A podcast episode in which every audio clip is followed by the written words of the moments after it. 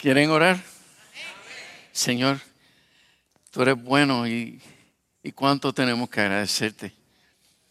Por favor, Señor, háblanos y, y te ruego, Señor, que, que fertilice, Señor, el terreno de nuestro corazón. Te ruego, Señor, que, que conviertas esta palabra en una revelación, que no podamos despegarla de nuestra conciencia. Espíritu Santo, ayúdanos para que esta palabra, Señor mío, nos lleve a crecer, a crecer, a madurar en Cristo Jesús. Y esto te lo pedimos con todo el corazón. Y el pueblo de Dios dice, oíste que fue dicho, verso 21 del capítulo 5, y seguimos en la bienaventuranza. Ayer una hermana me dijo, pastor, saltó un verso. Yo le dije, fue a propósito. Así que mañana voy a dar saltos más grandes todavía. Eh, y es porque como sé que el tiempo no me da, y por más que yo trato de ser breve, no lo logro, pues escogí los versos bíblicos que consideré que eran los necesarios para esta noche. Así es que vamos al 21. Dice, oíste que fue dicho a los antiguos, no matarás. Y eso me recuerda que hay tanta gente que yo, he, que yo he evangelizado y me dicen, pero es que yo no tengo por qué convertirme si yo nunca he matado a nadie. Pero esa es la definición humana de no matar. Pero aquí dice, fue dicho a los antiguos, no matarás y cualquiera que matare será culpable de juicio. Pero, di conmigo, pero, yo os digo, y este Jesús que llevó la ley de Moisés a otro nivel, y él dijo, pero yo os digo que cualquiera que se que enoje Cualquiera que se enoje contra su hermano será culpable de juicio. ¿Y cuál es, y cuál es el dictamen o cuál es la sentencia de ese juicio? Culpable de homicidio. Por eso él dice que en el pasado, para tú ser culpable de juicio de homicida, tenías que quitarle la vida a una persona. Pero Jesús dice, ahora yo llevo esta ley a otro nivel. Ahora el que solo se enoje contra su hermano, ya lo asesinó en su corazón. No es necesario que llegues al extremo de la violencia y de quitarle la vida para ya ser culpable de homicida en el reino de los cielos. En la tierra eres inocente. Pero si nosotros nos enojamos contra alguien y le tiramos la raya y no resolvemos esos asuntos, llámese quien se llame. Puede ser un compañero de trabajo. Puede ser tu papá que fue malísimo contigo. Y tienes, y tienes todas las razones del mundo para estar enojado con él, porque él se la ganó. Pero dice la escritura que aunque tengas razones, el Evangelio no se sostiene sobre la razón, sino sobre las relaciones. La razón no es lo que sostiene nuestra fe. Lo que sostiene nuestra fe son nuestras relaciones. Porque dice la Escritura que lo que resume toda la ley y los profetas es amar a Dios sobre todas las cosas y a nuestro prójimo como a nosotros mismos. Todo se resume en eso. Cualquier otra cosa está fuera de las consideraciones de Dios. Así que mira lo que él, mira lo que está diciendo. El que se enoja contra su hermano ya es culpable de juicio. Y cualquiera que le diga que, en, en palabras modernas, cualquiera que le diga estúpido a su hermano o a su marido, Sí, porque hay mujeres que se atreven a decirle estúpido a su marido. Pero también hay maridos que se atreven a decirle no seas estúpida. Y dice la escritura que si esa palabra sale de tu boca, serás culpable ante el concilio. Y cualquiera que le diga fatuo, o sea, imbécil, quedará expuesto al infierno de fuego. O sea, tú sabes lo que es que yo toda mi vida le he servido al Señor, oro dos horas al día, ayuno una vez a la semana por lo menos, eh, eh, asisto a la iglesia tres veces a la semana, leo las escrituras, me he apartado de todos los males, o sea, ya no fumo ni, ni me emborracho, ni, ni fornico, ni, y que Dios me venga a decir a mí que porque yo le dije, a mi hijo imbécil que yo quedaré expuesto al infierno de fuego por una palabra. Señores, busque todas las traducciones que usted quiera y va a decirlo. Y esto lo leemos y le pasamos por encima, lo leemos y le pasamos por encima y no nos damos cuenta que por nuestras palabras seremos justificados y por nuestras palabras seremos condenados. ¿Y sabes qué? Esto nos está diciendo nosotros, no tenemos libertad de hablar como nos dé la gana en ningún sitio. Y mucho menos en casa. Porque, porque, porque vino un hermano y se me acercó y me dijo, mire pastor, usted predica chévere, a mí me encanta y no sé qué, pero, pero hágame el favor. Que, que te hagas qué favor es que en algún lugar uno tiene que tener libertad de ser lo que uno es.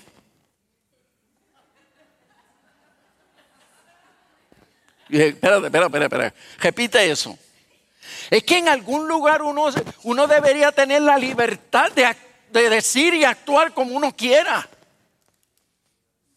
Usted sabe lo que es que en el trabajo, en la iglesia, en la calle, en, todo, en el vecindario, uno tiene que estudiar lo que va a decir. En algún lugar uno tiene que ser libre. Y yo le dije, bueno, si usted se, se refiere libre para pecar, no hay permiso en ningún sitio. Porque él lo que me quería decir era, en algún lugar que se supone que sea tu casa, pues es el único lugar donde tú puedes ser libre para ventilar las cosas como te salga. Pero cuando vamos a la escritura y la escritura me dice, no, negrito, no.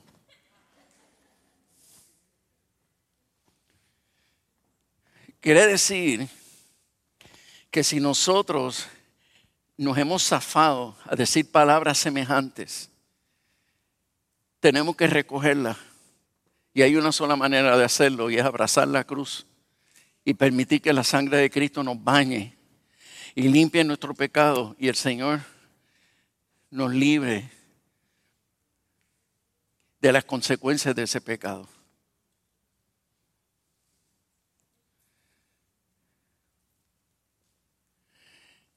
No puedo enfatizar más, porque no es suficiente. Que las palabras que salen de nuestra boca bendicen y dan vida, o maldicen y matan. Matan.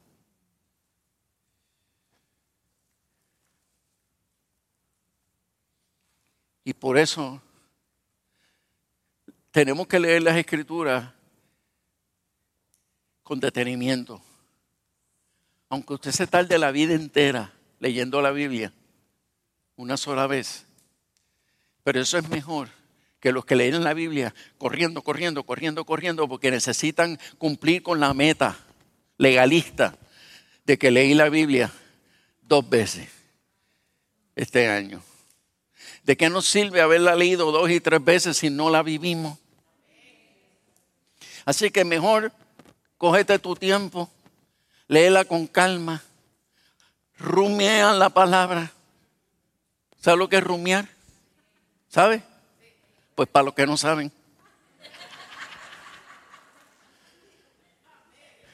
El ganado come hierba y lo guarda en un buche que hay por ahí en algún sitio. Y después cuando va a la sombra, usted ve que él no está agajando hierba, pero mastica que mastica y mastica que mastica y mastica que mastica. Y tú dices, se volvió loca la vaca esa. Se quedó con la, con la manía de masticar, pero no, no es que cuando se va hacia un lugar de reposo, empieza a sacar de ese buche, empieza a sacar toda esa hierba y la saca otra vez y entonces la mastica. Y la mastica y la mastica y la mastica para entonces digerirla bien. Rumea, rumeemos la palabra. Porque cuando rumiamos la palabra, ahí es donde estas cosas que se escapan, de momento nos hacen sentido. Pero esto se pone todavía más complicado. Porque en el verso 23 dice, por tanto, y ese por tanto se refiere a lo anterior, si traes tu ofrenda al altar y allí te acuerdas de que tu hermano tiene algo contra ti. Oh my goodness. O sea, ahora no es que yo tenga algo en contra de alguien. No es que no se trata de que yo tenga un enojo contra alguien. Es que cuando fui a traer la ofrenda me, recordé que es, es alguien que tiene algo contra mí.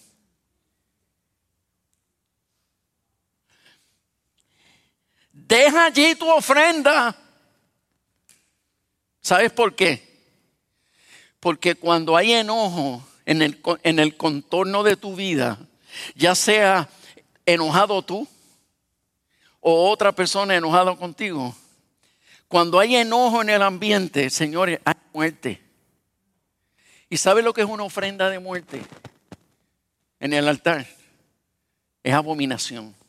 Es como traer un cordero con defecto.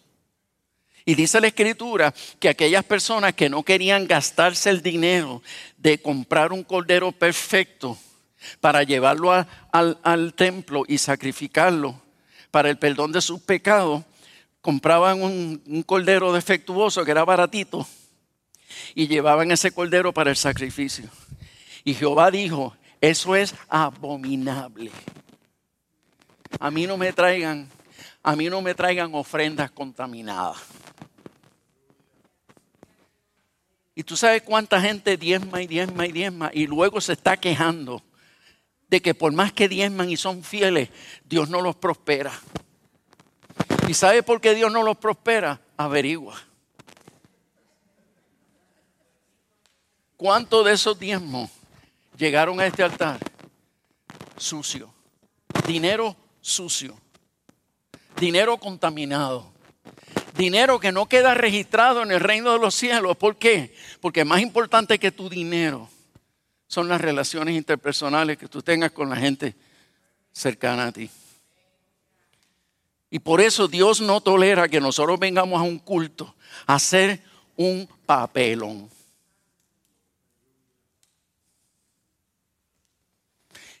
Dios no tolera que nosotros vengamos con una honra a Dios tremenda y no seamos capaces de honrar igualmente a una persona que te ha fallado.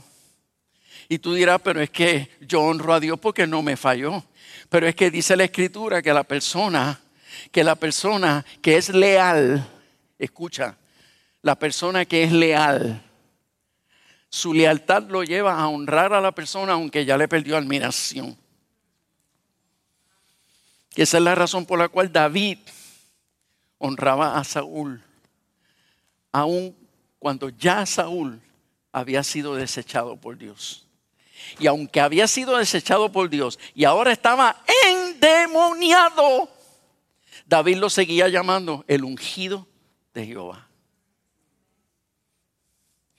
¿Por qué usted cree que Dios llamó a David un hombre conforme a su corazón?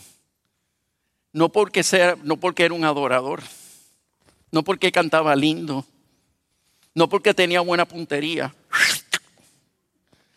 Él era, un, él era un hombre conforme al corazón de Dios, porque él fue en el Viejo Testamento el ejemplo máximo de lo que era, de lo que era, ser, de lo que era lealtad. Y la escritura exige que los hijos del reino seamos leales. Y por eso, en Malaquías capítulo 2, cuando Dios empieza a reclamarle al pueblo y le dice, tú vienes a mi altar y me llenas el altar de lágrimas y me llenas y llenas el altar de clamor y de oraciones de todas clases y no escucharé tu oración, no le escucharé. La, la, la, la. Y el pueblo de Israel le preguntaba, ¿y por qué tú no quieres escuchar mi oración?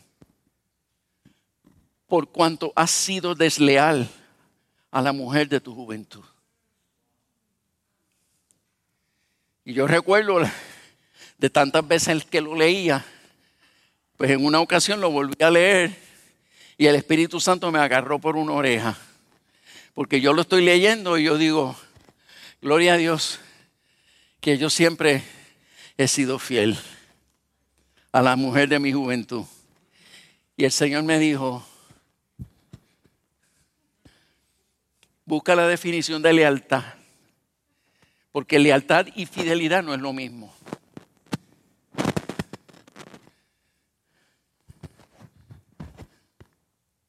Y cuando me pongo a buscar la definición de lealtad y de fidelidad, me doy cuenta que ciertamente son dos definiciones completamente diferentes. Pero grande fue mi sorpresa cuando descubro en el diccionario, no el diccionario bíblico y teológico, en el diccionario secular, y descubro que muchas veces los seculares entienden mejor los conceptos bíblicos que los mismos teólogos. Porque los teólogos suavizan la cosa. Pero los seculares entienden literalmente lo que significa ser leal. Y leal es la, capacidad de honrar a alguien aunque le hayas perdido admiración. Es la capacidad de, honrar a alguien a pesar de sus defectos. Pero realmente estudiémonos cómo somos. ¿Somos así? O lo, que, o lo que reina mayormente en nuestro interior es la ley de Moisés. ¿Y cuál es la ley de Moisés? Ojo por ojo y diente por diente. En otras palabras, cuanto me sirvas y cuanto y cuán bien me trates, a ese nivel yo te correspondo. ¿Y sabes qué dice la Biblia? Que eso es pecado. ¿Por qué? Porque si Él, Dios, nos, hubiésemos, nos hubiese amado a nosotros, a sí mismo, cuanto tú me honres y cuanto tú me ames, cuanto tú me sirvas, cuanto tú me seas fiel, pues a esa medida yo te voy a amar. Entonces, eso eso hiere el corazón de Dios. Porque yo no soy así, te dice el Señor. Porque si fuera yo así, ya te hubiese destruido. Ya te hubiese aborrecido, así como has aborrecido a los hombres que has tenido. De la, forma, de la misma manera como has aborrecido las mujeres anteriores que has tenido. Así mismo te hubiese aborrecido yo. Pero ¿por qué tú estás aquí? Tú estás aquí porque mi amor obstinado te transformó la vida.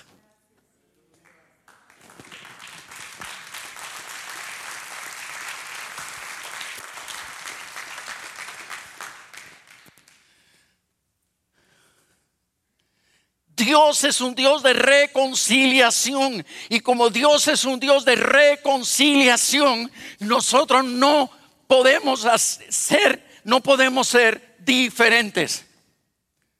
Tenemos que convertirnos en gente de reconciliación. Pero pastor, es que, es que, es que hay alguien que la tiene contra mí. No soy yo. Es que la tienen contra mí. No se trata de mí, es que yo soy el patito feo de la familia. Yo no he hecho nada para que me estén criticando. Yo no he hecho nada para que me estén, eh, eh, eh, um, me estén rechazando tanto.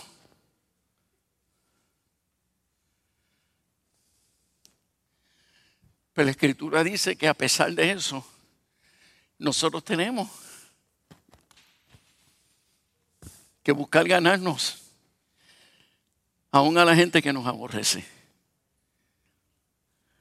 Entonces, si tú tienes tu ofrenda y tú sabes que hay alguien que está enojado contra ti, vete, aguarda la ofrenda, vete y resuelve.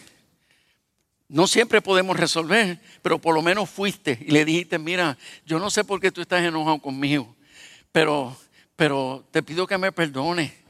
Y, perdóname, por favor, eh, luego hablamos, si quieren, nos reunimos la semana que viene, nos, nos tomamos un café y hablamos de qué, qué, qué te he hecho yo. Y entonces si la persona te dice, sí, tranquilo, hablamos la semana que viene, pues ven y trae la ofrenda. Porque lo que santifica nuestras, nuestro diezmo, lo que santifica nuestros diezmos es que estemos en paz con todos.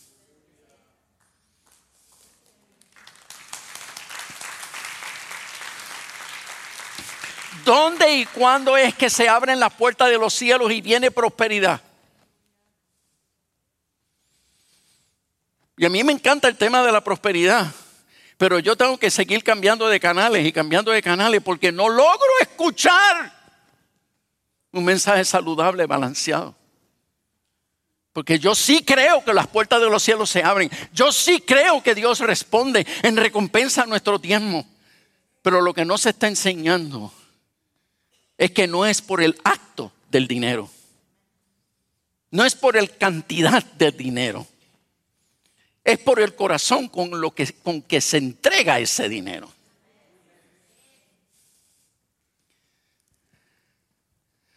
Y hay gente mirándome mal, con los brazos cruzados, con el ceño fruncido. Pero permíteme decirte, yo te perdono.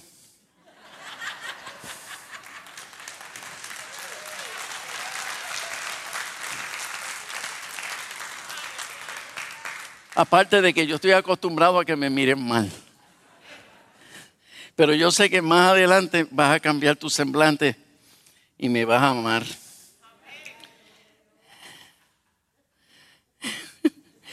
Verso 25. Ponte de acuerdo con tu adversario que.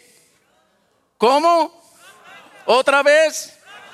Entre tanto que estás con él en el camino, no sea que el adversario te entregue al juez y el juez al alguacil y seas echado en la cárcel. De cierto te digo que no saldrás de allí hasta que pagues el último cuadrante. Dios lo que está diciendo es, si tú no resuelves tus problemas con, con la gente que sean, si no los resuelves rápido, se va a complicar.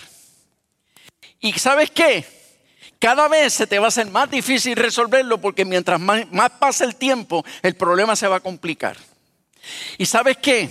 Como el ser humano es chismoso por naturaleza, el chisme que solo existía entre tú y él, de aquí a un mes lo sabe la playa, el pueblo, el monte y la ciudad.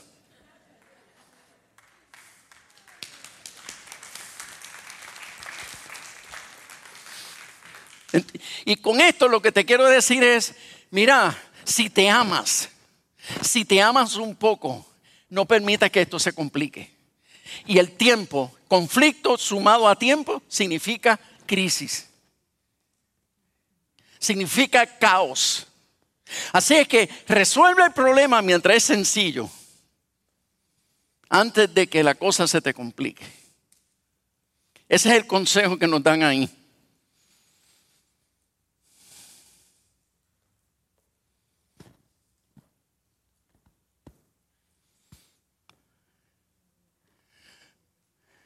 Esto es una predicación aparte. Pero Usted sabe que la escritura dice, no se ponga que el sol sobre vuestro enojo. ¿Sobre vuestro qué? Enojo. No se ponga el sol sobre nuestro enojo. ¿Qué significa eso? ¿Qué significa eso? Que tienes que resolver rápido. Ya por lo menos hoy, fuñeo. Ya, ya está fuñeo. ¿Por qué? Como dice el dominicano, fuñeo. ¿Sabe por qué? Porque ya el sol se, ya el sol se puso. Pero, pero, como nosotros no somos legalistas, así, legalistas, ahí pendiente a la letra, eso lo que significa es, antes de que, antes de que tu marido cierre los ojos esta noche,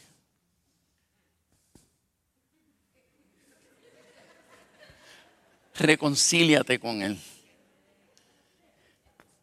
Ay, yo no tengo nada que reconciliar. En serio.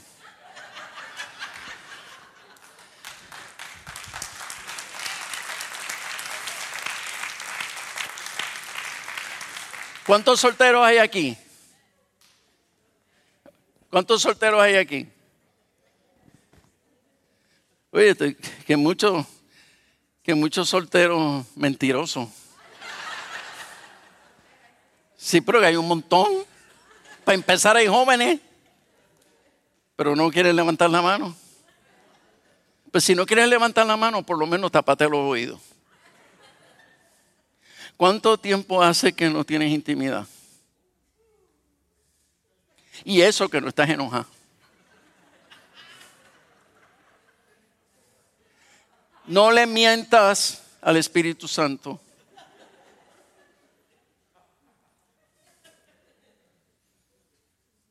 No le mientas al Espíritu Santo. Porque eso que acabo de mencionar, que ningún soltero escuchó, eso que acabo de mencionar es un termómetro que mide la salud de la relación.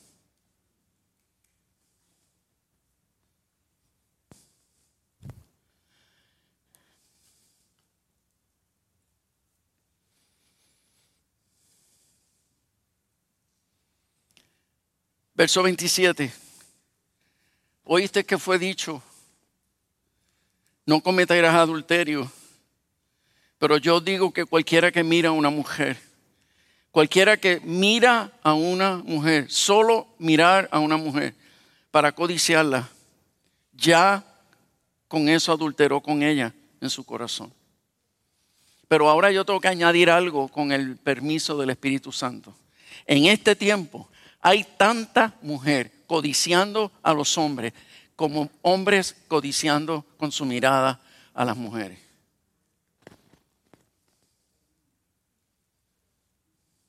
Hay tanto hombre consumiendo pornografía como lo son mujeres consumiendo pornografía en este tiempo. Ay, pero eso es una pantalla. No, mi amor. No, mi amor.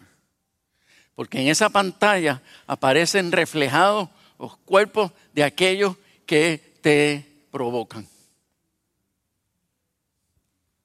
Y cualquiera que le dé lugar a esa provocación, y estoy usando palabras elegantes por el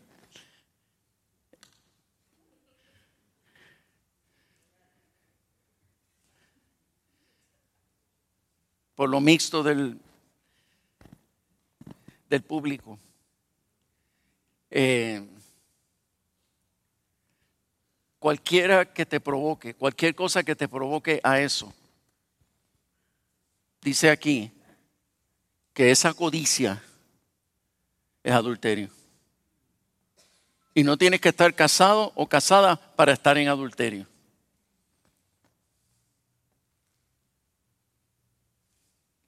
Señores, la ley de Jesús es mucho más seria de lo que nosotros nos imaginamos.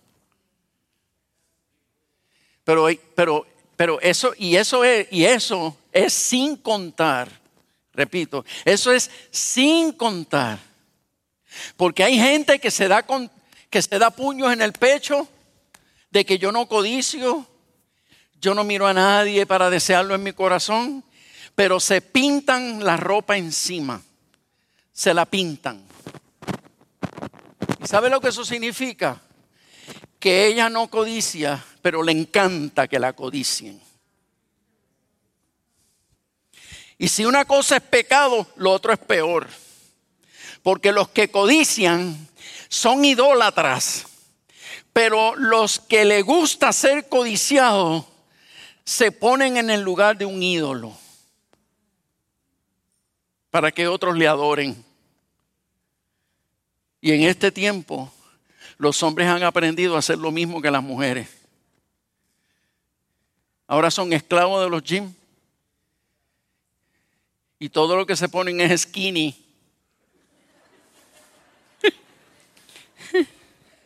¿Por qué? Porque quieren estar enseñando sus bíceps o sus bíceps y sus glúteos y sus whatever, como se llame.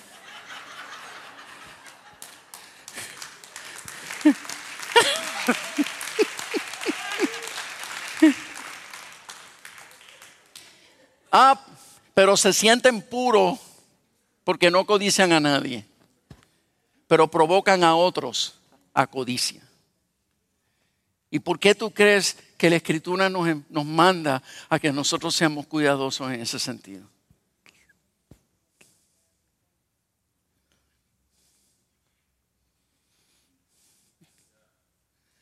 Por tanto, verso 29, si tu ojo derecho te es ocasión de caer, sácatelo y échalo de ti, pues mejor te es que se pierda uno de tus miembros y no que todo tu cuerpo sea echado al infierno. Y si tu mano derecha te es ocasión de caer, córtatela y échala de ti, pues mejor te es que se pierda uno de tus miembros y no que todo tu cuerpo sea echado al infierno. Pero ven acá, ten, ten cuidado, no seas literal. No sea que vengas mañana manco.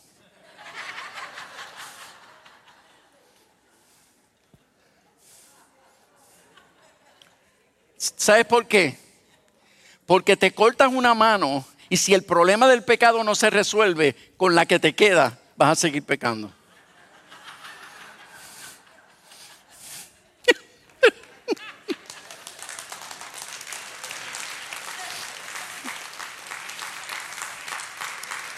te arrancas un ojo y con el que te queda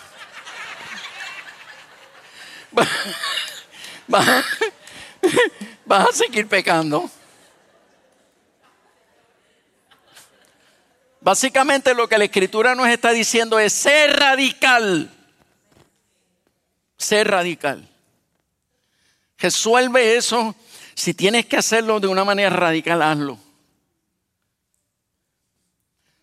Pero el tema pica y se extiende y no hay tiempo hoy para ese tema en particular.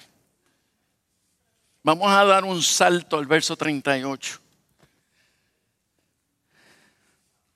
Vamos a hablar sobre el amor hacia los enemigos. Wow, yo pensé que iban a alabar a Dios. A estas alturas iban a alabar a Dios. Oíste que fue dicho ojo por ojo y diente por diente, pero, di conmigo, pero yo digo, no resistas al que es malo. No lo resistas. Al que es malo, no lo resistas. Al que es malo, no lo resistas. Al que es malo, no lo resistas. Al que es malo, no lo resistas. ¿Y qué es resistir al malo?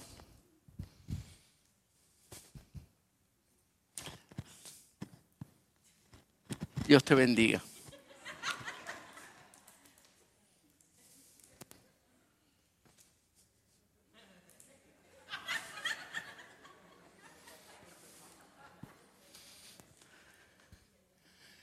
Tengo sed la nevera está llena de agua. ¿Sabe qué dice la escritura? Con el malo, el cristiano es espléndido. ¿Por qué? Por una de dos razones. Repito, por una de dos razones. Porque cuando nosotros somos espléndidos con el malo, ascuas de fuego amontonamos sobre su cabeza. Mientras más espléndidos seamos con el malo, más rápido provocamos que Dios abra los cielos y caiga fuego sobre él.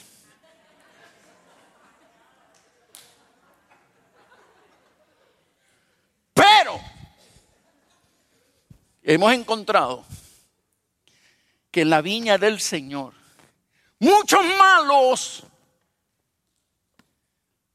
han venido a los pies de Cristo por causa de la esplendidez de los hijos del reino. No pueden creer que ese ser sea capaz de amarme después del daño que le he hecho. Y el hecho de que me ame todavía y el hecho de que me trate como si yo hubiese un perdón incondicional sobre mí. El hecho de que me trate así me demuestra que hay un Dios en los cielos y que ese Dios me ama.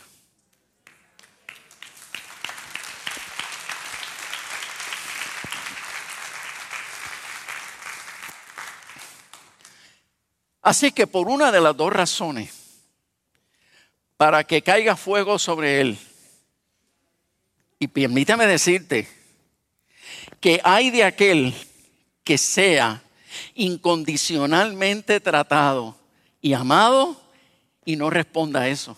¿Por qué? Porque el que no responde a eso y sigue siendo malo con el justo, que para amarte le ha costado la vida. Amarte le ha costado lágrimas de sangre. Amarte le ha costado morir a sí mismo. Y hay de aquel que no responda a ese grado de amor incondicional. Mejor que te arrepientas pronto porque no tienes idea lo que viene sobre ti. Hay de ti. ¿Por qué? Porque no hay mal que dure 100 años, ni cuerpo que lo resista. Por lo tanto, Dios va a permitir que esa persona te siga amando y te siga amando y te siga amando, pero Dios va a decir, basta, porque yo no quiero que mi hijo o mi hija sea destruido. Por lo tanto, yo, yo, yo le voy a exigir que te ame hasta que yo vea que la voy a perder. Así es que yo no, no me voy a gastar el lujo de perder ese tesoro, dice el Señor. Por lo tanto, si tú no respondes, hay de ti. Por si hay alguien sentado por ahí, ¿verdad? Que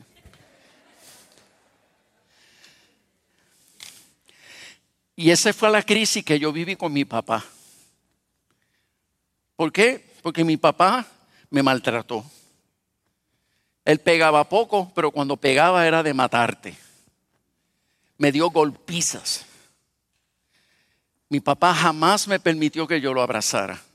Desde niño, desde que yo era un chiquillo, cuando fui a abrazarlo me empujó y me dijo, jamás vuelvas a hacer eso, porque los machos no abrazan a los machos. Jamás me dijo que me amaba. Y las veces que me maltrató y mi mamá le exigía que me pidiera perdón, él gritando decía que los hombres no piden perdón.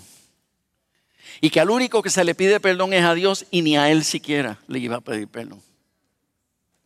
Mi papá fue el que engañó a mi mamá. Mi papá procreó dos hijos fuera de matrimonio con la misma amante del cuerpo de ejército donde mi papá trabajaba. Mi papá fue un hombre rudo. Mi papá fue, fue cruel. Y yo de verdad lo amaba. Pero yo no sabía que lo amaba con dolor, con mucho dolor. Y cuando yo me convertí a Cristo, aprendí a amarlo más todavía. Y cuando, cuando vine a Cristo, yo decidí perdonarlo. Y en oración, muchas veces yo perdonaba a mi papá y lo bendecía. Pero yo tenía un carácter explosivo que yo no lograba controlar. Y yo lloraba y lloraba en la presencia de Dios y le decía, Señor, yo no quiero ser así, yo no quiero ser explosivo, yo no quiero ser así tan, tan descontrolado cuando algo no sale bien. Y, la, Mildred pagó los platos rotos. Y un día el Señor me habló y me dijo, Rey, yo sé que tú has perdonado a tu papá, pero eres explosivo y no logras controlar tu carácter porque tú tienes guardado demasiado mucho dolor. Y yo le dije, pues Señor, descubrí algo que no sabía. Porque yo, yo tengo a Cristo en el corazón y yo me gozo y yo todos los días vivo en paz, pero que algo me pase. ¡Boom! Y el Señor me dijo, es, dolor guardado. Y yo le dije al Señor, ¿y cómo yo me saco ese dolor de adentro? Y el Señor me dijo, sencillo, vete a la fuente de tu dolor. Y yo le dije, ¿qué significa eso? pues que tienes que ir a donde tu papá y tienes que pedirle perdón por todo el tiempo que lo odiaste, por, el tiempo que, por todo el tiempo que lo maldijiste, porque hablabas mal de él en cantidad mientras él hacía todas las barbaridades que hacía. Las reuniones familiares eran para maldecirlo, en conversaciones familiares. Y, y, tienes que ir a, a decirle que lo amas. Y tienes que ir a abrazarlo. y yo le dije al Señor, Señor, yo no voy a hacer eso. Porque mi papá me va a ridiculizar. Ya me imagino verlo decir, ¿qué le pasa? ¿Qué le pasa a mi hijo? Que se ha puesto fresita ahora. Porque los hombres no muestran sentimiento y ese tipo de cosas. Y yo me negué, y me negué, y me negué, por miedo, por vergüenza, por inseguridad, etcétera. Y el Señor tuvo tanta misericordia de mí que me dijo, pues rey, mira, escribirle una carta de amor. Si no te atreves a ir, escribirle una carta de amor. Y yo le decía, sí, Señor, le escribo una carta de amor porque yo no puedo ir allí y encontrarme con la serpiente que vive con él. Porque esa mujer fue la que rompió nuestra familia. Y ahí descubrí, cuando le dije eso al Señor, que yo le tenía odio a esa mujer. Pero yo no lo sabía. Yo le, esa pobre mujer que, que Dios tenga misericordia de ella. Porque nosotros los cristianos espiritualizamos con cosas falsas la verdad. Y la verdad es que yo la odiaba. Pero no me atrevía a confesarlo. Que imagínate, un, pastor odiando a alguien. Pero cuando tú hablas con Dios y en vez de estar con una verborrea religiosa, dándole estudios bíblicos a Dios y citándole Biblia al Espíritu Santo, Sí, mano, porque hay gente que gastan la hora de oración dándole un estudio bíblico a Dios como, como, como, si él no hubiese sido el que le escribió.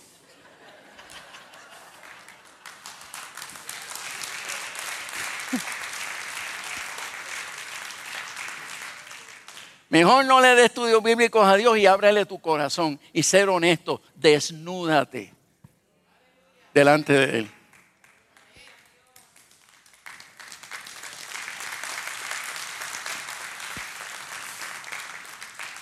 Y hablando con Dios de estas cosas, hablando con Él así, como estoy hablando contigo, pues, y le estoy diciendo al Señor mis quejas y mis problemas y las luchas que tengo con sus recomendaciones, que en realidad son mandamientos. Entonces, ahí descubrí que sí, yo tengo un rollo contra esa mujer. Pero entonces le, mandé una carta diciéndole a mi papá, que pidiéndole perdón a mi papá y diciéndole que lo amaba Y lloré y lloré como un loco encima de esa carta. ¿Sabes por qué? Porque se siente injusto que Dios te obligue a decirle a una persona que nunca te dijo que te amaba y él era responsable de decírmelo, porque era mi papá. Y qué injusto se siente que Dios me obligue a yo darle a un hombre lo que él nunca me dio a mí, cuando que él era el responsable de dármelo. Y te lo digo con esta energía porque así peleé con Dios. Y yo le digo, Señor, esto es injusto lo que tú me estás pidiendo. Y él me dijo, ¿fue, fue justo yo tener que morir por ti?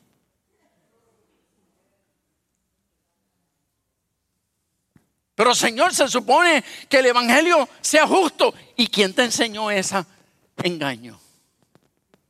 Porque el Evangelio no es justo. Si fuera justo, hay de nosotros. El Evangelio no está sostenido sobre justicia, está sostenido sobre misericordia, sobre gracia. Y entonces, pues le mandé la carta. ¿Y sabes qué pasó? Mi papá, mi papá me llamó después de esa carta. Y cuando me llamó, me dijo, yo te estoy llamando porque tu carta me ha transformado la vida. La leo todos los días, como diez veces al día. Y cada vez que termino de leer tu carta, termino llorando. Y eso me estremeció porque mi papá jamás lloraba. Y él me, me decía, sabes, te estoy llamando para pedirte a ti perdón, porque no eras tú el que me tenías que pedir perdón a mí, sino yo a ti. Porque yo fui un papá duro y yo fui injusto, yo fui demasiado de maltratante, yo engañé a tu mamá, herí y destruí el corazón de ustedes, les mentí, yo los maltraté de muchas maneras. Hijo, y yo te pido que me perdones. Y no solamente eso, antes de colgar tengo que decirte algo que nunca te he dicho. Te amo con todo mi corazón.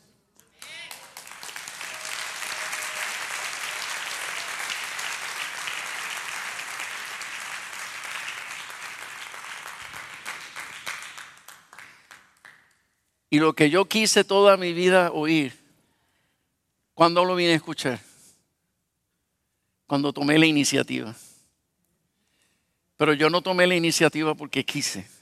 Tomé la iniciativa por obediencia, por pura obediencia a Dios, por amor a Él. Tomé esa iniciativa. Pero sabes que todavía el día de hoy, si yo hubiese esperado por la justicia al día de hoy, mi papá estaría todavía bajo condenación. Hasta el día de hoy todavía mi familia no se hubiese reconciliado. Hasta el día de hoy estuviésemos totalmente descomunicados. Hasta el día de hoy yo nunca hubiese escuchado de la boca de mi padre las palabras, perdóname y sobre todo las palabras, yo también te amo. Pero por cuanto Dios me dirigió a amar incondicionalmente a un hombre cruel que no era merecedor, del perdón y el amor. Dios me bendijo de la misma manera como lo va a hacer contigo.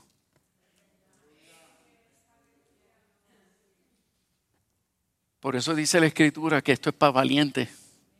Esto no es para cobarde. El evangelio es para gente fuerte, para los que arrebaten las bendiciones de Dios. Pero las bendiciones de Dios tienen precio. Las bendiciones de Dios tienen precio. No es solo que vengas al altar y confiese dos o tres versos bíblicos y le digas al Señor que tú le crees. No, eso lo puede hacer cualquiera. Sal de aquí a obedecer la palabra. Sal de aquí a aplicar el Evangelio. Sal de aquí y conviértete en un pacificador. Sal de aquí, sé misericordioso y perdona lo imperdonable.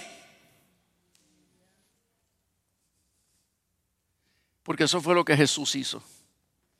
Y cada vez que alguien en la tierra hace lo mismo que hizo Jesús, que fue perdonar lo imperdonable, los cielos se abren y milagros y maravillas ocurren en ese lugar.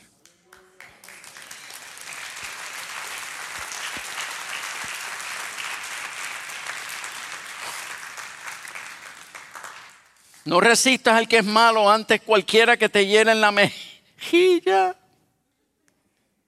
derecha, vuélvele también la izquierda.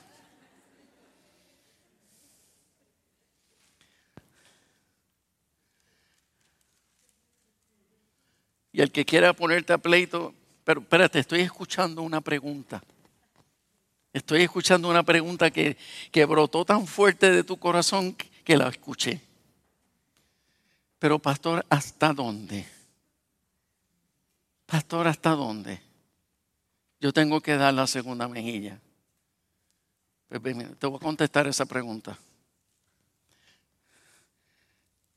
Si, si tú eres mujer y quien te abofeteó fue otra mujer, hasta 70 veces 7. Pero si es un hombre, con una es suficiente. ¿Sabes por qué? Porque hay una desventaja tan grande en términos de fuerza que Dios no le va a exigir a ninguna mujer que aguante golpes de un hombre. Porque eso violenta tu seguridad y tu integridad. Así que a la primera que él se atreva a levantar la mano, ese cobarde, a la primera que él se atreva a levantar una mano contra ti, denúncialo. Y yo he dicho en mi iglesia, si tú no tienes el valor de denunciarlo, ven a donde mí, el pastor, ven a donde mí y dímelo, lo que tu marido te hizo, que yo lo voy a denunciar.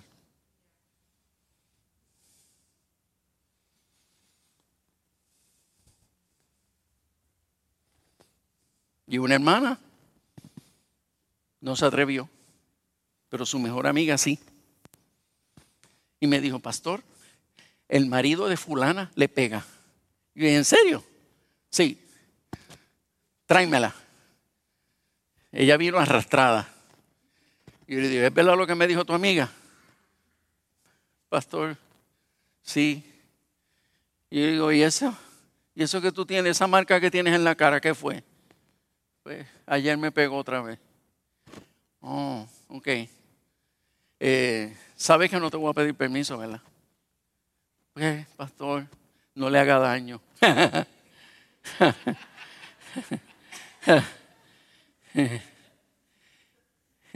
¿Sabes qué? Cuando tú disciplinas a tus hijos, eso es hacerle daño. ¿Verdad que no? Pues tu marido necesita disciplina. Y como tú no le puedes encajar en un puño, y yo tampoco, aunque las ganas no me faltan, pues yo tengo que denunciarlo. Entonces lo llamé a mi oficina y él fue al otro día. Y es un animal así de grande. Que yo tenía que mirarlo así, con un tajo que le cruza la cara de lado a lado. Intimidante. Y cuando él se llegó a mi oficina y vino con el swing este, ¿verdad?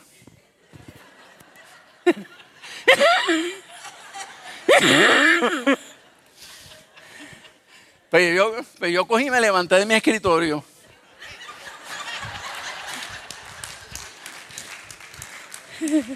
Y los dos estábamos en la oficina.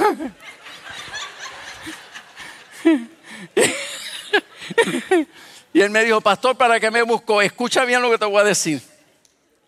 Me enteré que le pegaste a tu mujer. Bueno, pastor, sí, pero es que si usted la conociera, no, no, no, no hay excusa. Si tú quieres resolver el problema pegando a tu mujer, no lo vas a resolver. Pero quiero decirte que yo estoy incondicional para ayudarte a resolver lo que sea que tengas con tu esposa. Pero que yo no me entere que tú la vuelves a pegar. Ah, usted me está amenazando. Llámalo como te dé la gana. Para mí no es una amenaza, para mí es una advertencia. Un sinónimo que más o menos. Pero lo único que te quiero decir es que lo vas a lamentar si tú vuelves a, levantarle la mano a tu, a tu mujer. Porque si tú quieres darle a alguien, ven a donde mí y dame a mí. Desahógate conmigo. ¿Me escuchaste bien? Desahógate conmigo. No, pastor, tranquilo. Eh, oré por él, se fue. Como al mes me enteré que le dio a su mujer. Tan pronto me enteré, llamé a la policía. Venga a buscarlo a la iglesia. Y se lo llevaron arrestado. Estuvo dos años en la cárcel. ¿No van a aplaudir?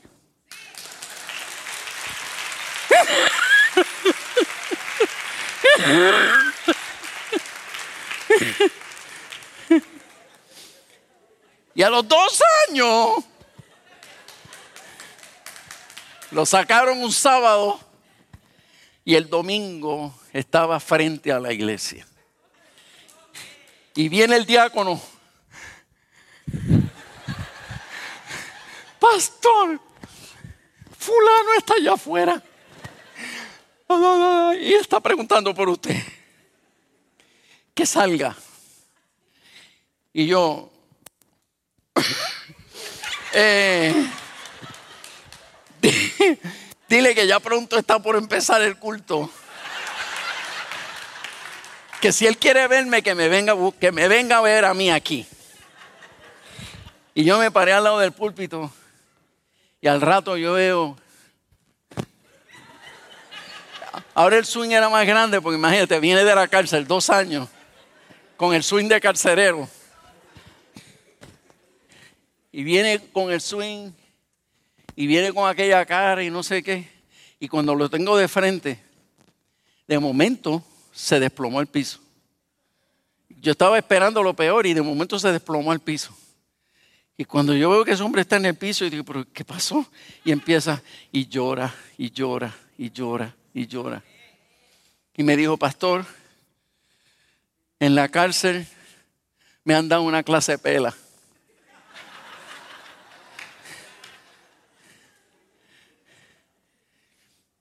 Y en la cárcel le di mi corazón a Cristo de verdad.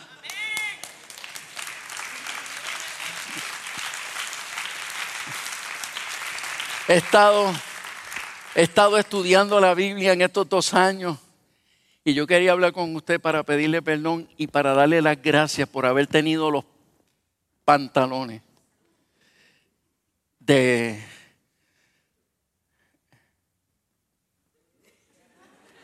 ¿Cómo se llama eso? Denunciarlo. Gracias porque el haberme, denunciado y haberme metido a la cárcel me dio una gran lección para el resto de mi vida. Señores, disciplinar no es hacer daño. Ah, que perdió el trabajo y que era peor, que siguiera cayendo, que, siguiera bofeteándote y, golpeándote y sabe Dios si eventualmente te mata.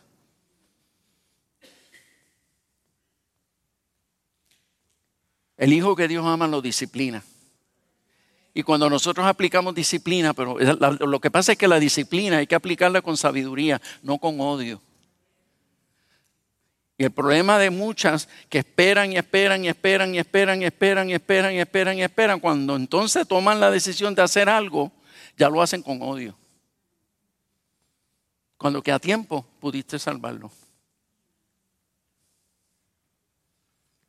Los amenes son ensordecedores, pero no importa.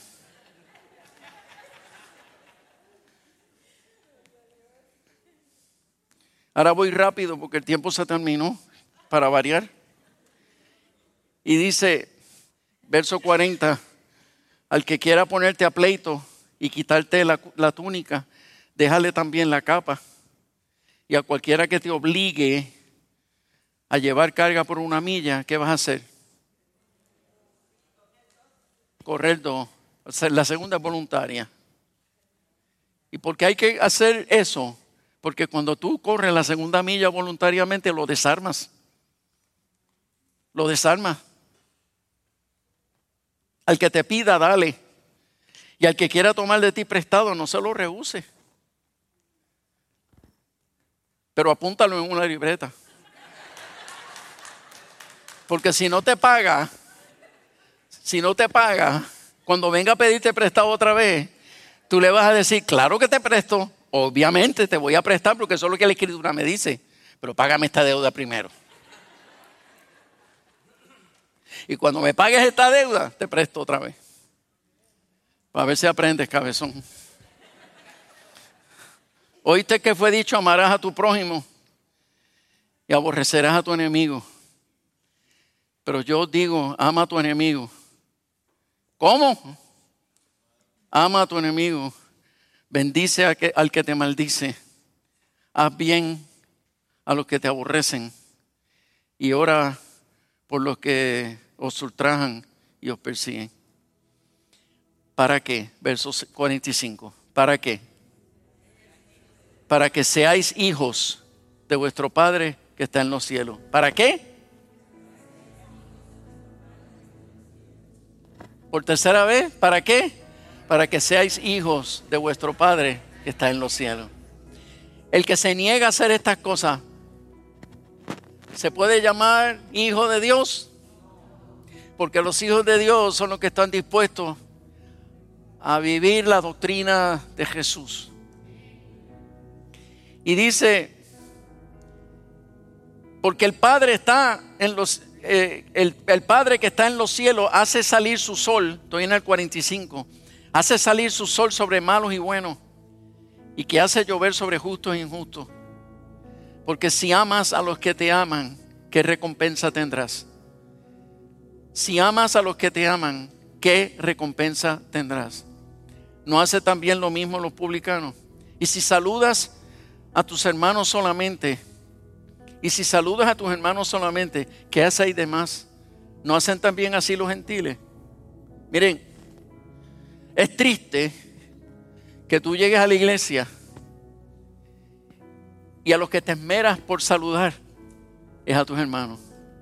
Tú sabes lo que hacen la gente llena del Espíritu y la gente que tienen conocimiento de esta palabra. Obvian a las personas con las que tú tienes relación. Ellos se supone que están en un segundo plano. ¿A quién tú vas a buscar? Saludar tan pronto llegues a la iglesia. A quien no conoces. A quien no conoces.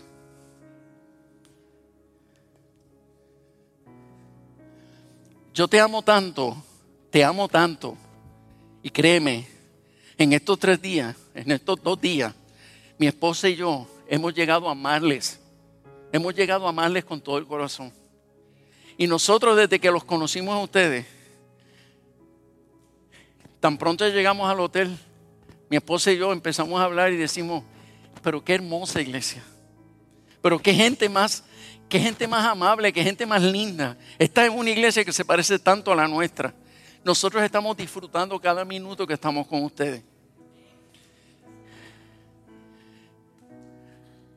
Pero te voy a dar un regaño.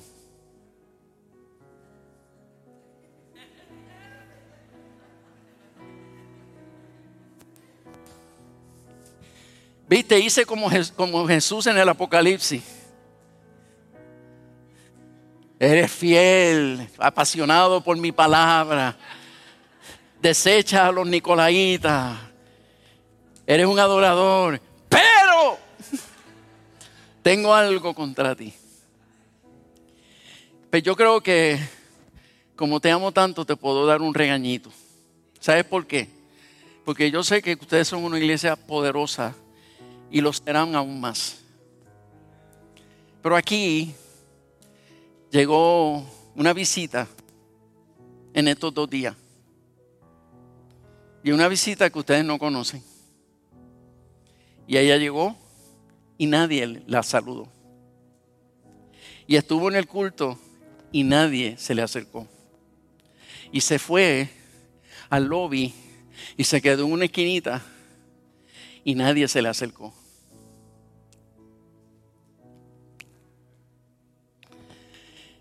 ¿Sabes qué?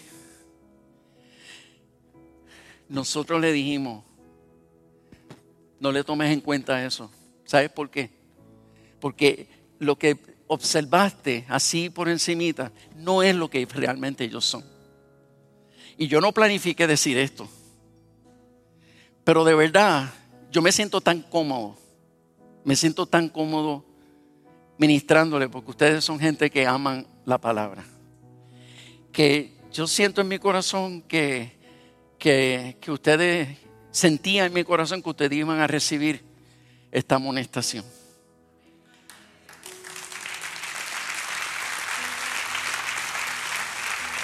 Me perdona, pastor.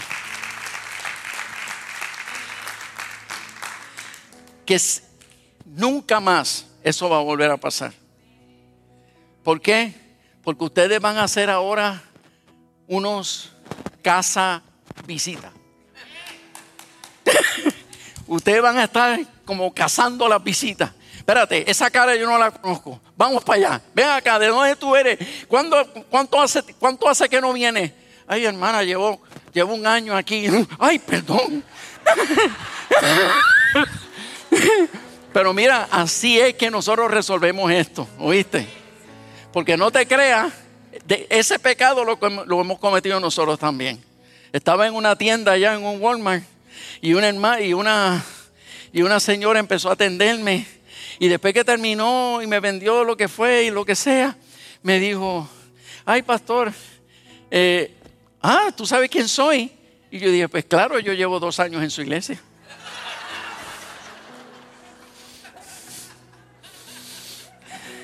Y yo dije, esa vergüenza yo no la volveré a pasar.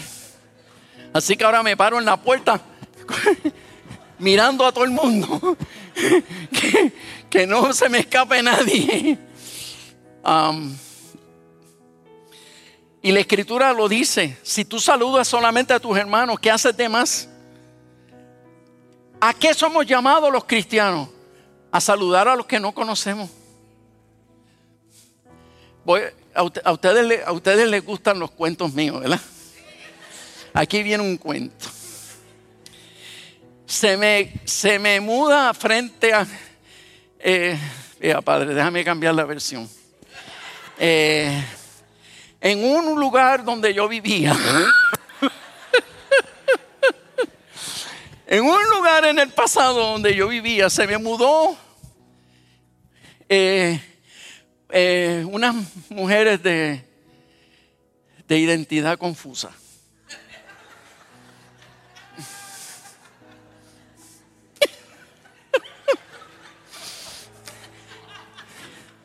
Y el buen entendedor, con pocas palabras basta. Y resulta Usted sabe que cuando la gente llega al vecindario, pues se enteran rápido de los chismes y parece que alguien les dijo que frente a ti vive un pastor. Miren, y no me habían conocido y ya me odiaban. Al punto que como son vecinas nuevas, pues yo quiero, ¿verdad? Pues ser amable. Y, eh, buenos días. Entonces, ¿qué pasa? Si yo llego a ser de esa gente carnales del mundo, ah, me viraste la cara, tú te lo pierdes. Pero la Biblia dice que nosotros tenemos que qué. Y todos los días, buenos días. Pero mire, lo hacían con un desprecio tan obvio que eh, realmente lo que querían era que yo dejara de saludar. Pero yo no voy a dejar de saludar. ¿Por qué? Porque la Biblia me manda a seguir saludando. Y llegó María, no la Virgen, el huracán.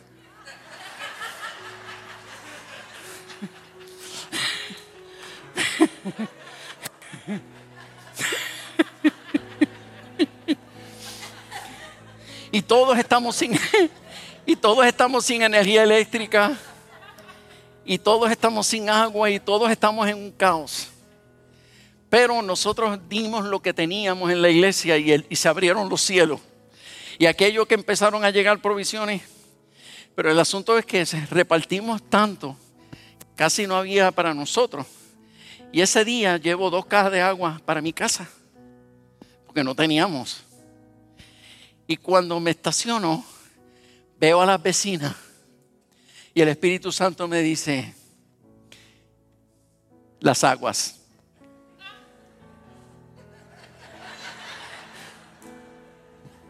Señor, Rey, las aguas. Pero Padre, las aguas. Así es que, hola vecina, no salía. Pero como ya estaba en la puerta, yo seguía gritando en la puerta hasta que la mamá de una de ellas sale y dice, ¿y qué usted quiere? Y yo dije, vengo con esta caja de agua para regalársela. ¡Ah! Ay, usted no tiene que hacer eso, usted no tiene que hacer eso. Y yo, pues claro que no lo tengo que hacer.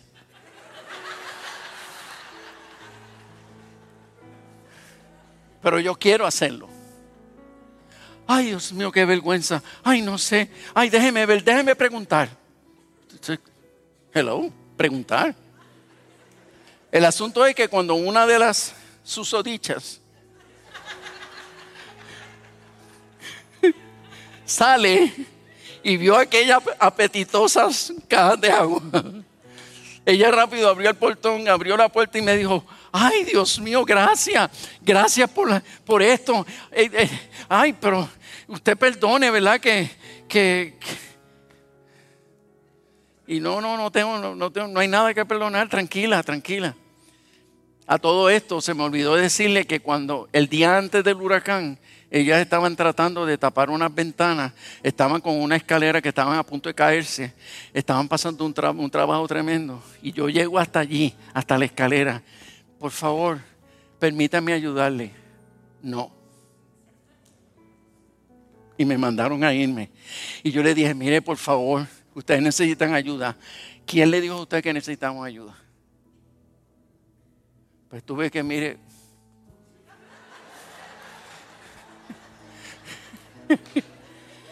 pero ahora mi enemigo tiene sed. Ahora mi enemigo tiene sed y ¿qué pasó?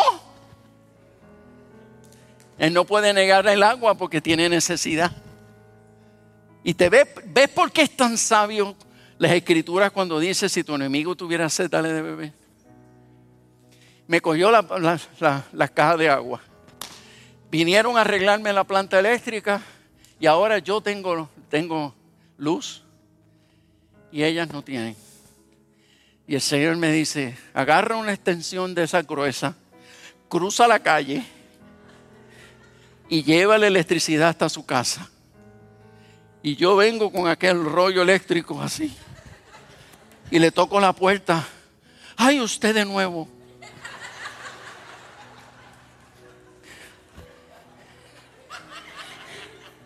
Y yo le dije, sí. ¿Y qué se le ofrece? Aquí está. ¿Quiere electricidad para su nevera? Y saltó la mamá. Pues claro que sí.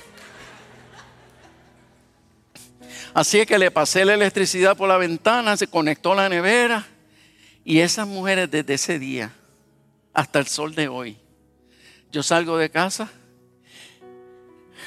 ¡Rey! ¿Cómo estás?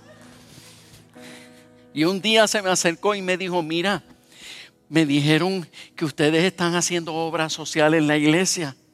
¿Tú crees que nosotras podamos ir a servir con ustedes allí? Y dentro de mí, y a rayos, Señor, ¿qué le, qué le contesto? ¿Qué le contesto?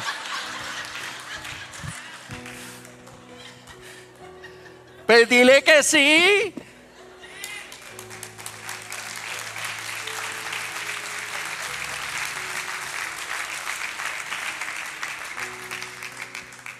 Pues no fueron. Y se mudaron. Pero el reino de los cielos se acercó a sus vidas. ¿Y sabe cómo se acercó el reino? Con dos, con dos cajas de agua y una extensión eléctrica. ¿Se dan cuenta, hermano? Padre, por favor, enséñanos lo que es ser perfecto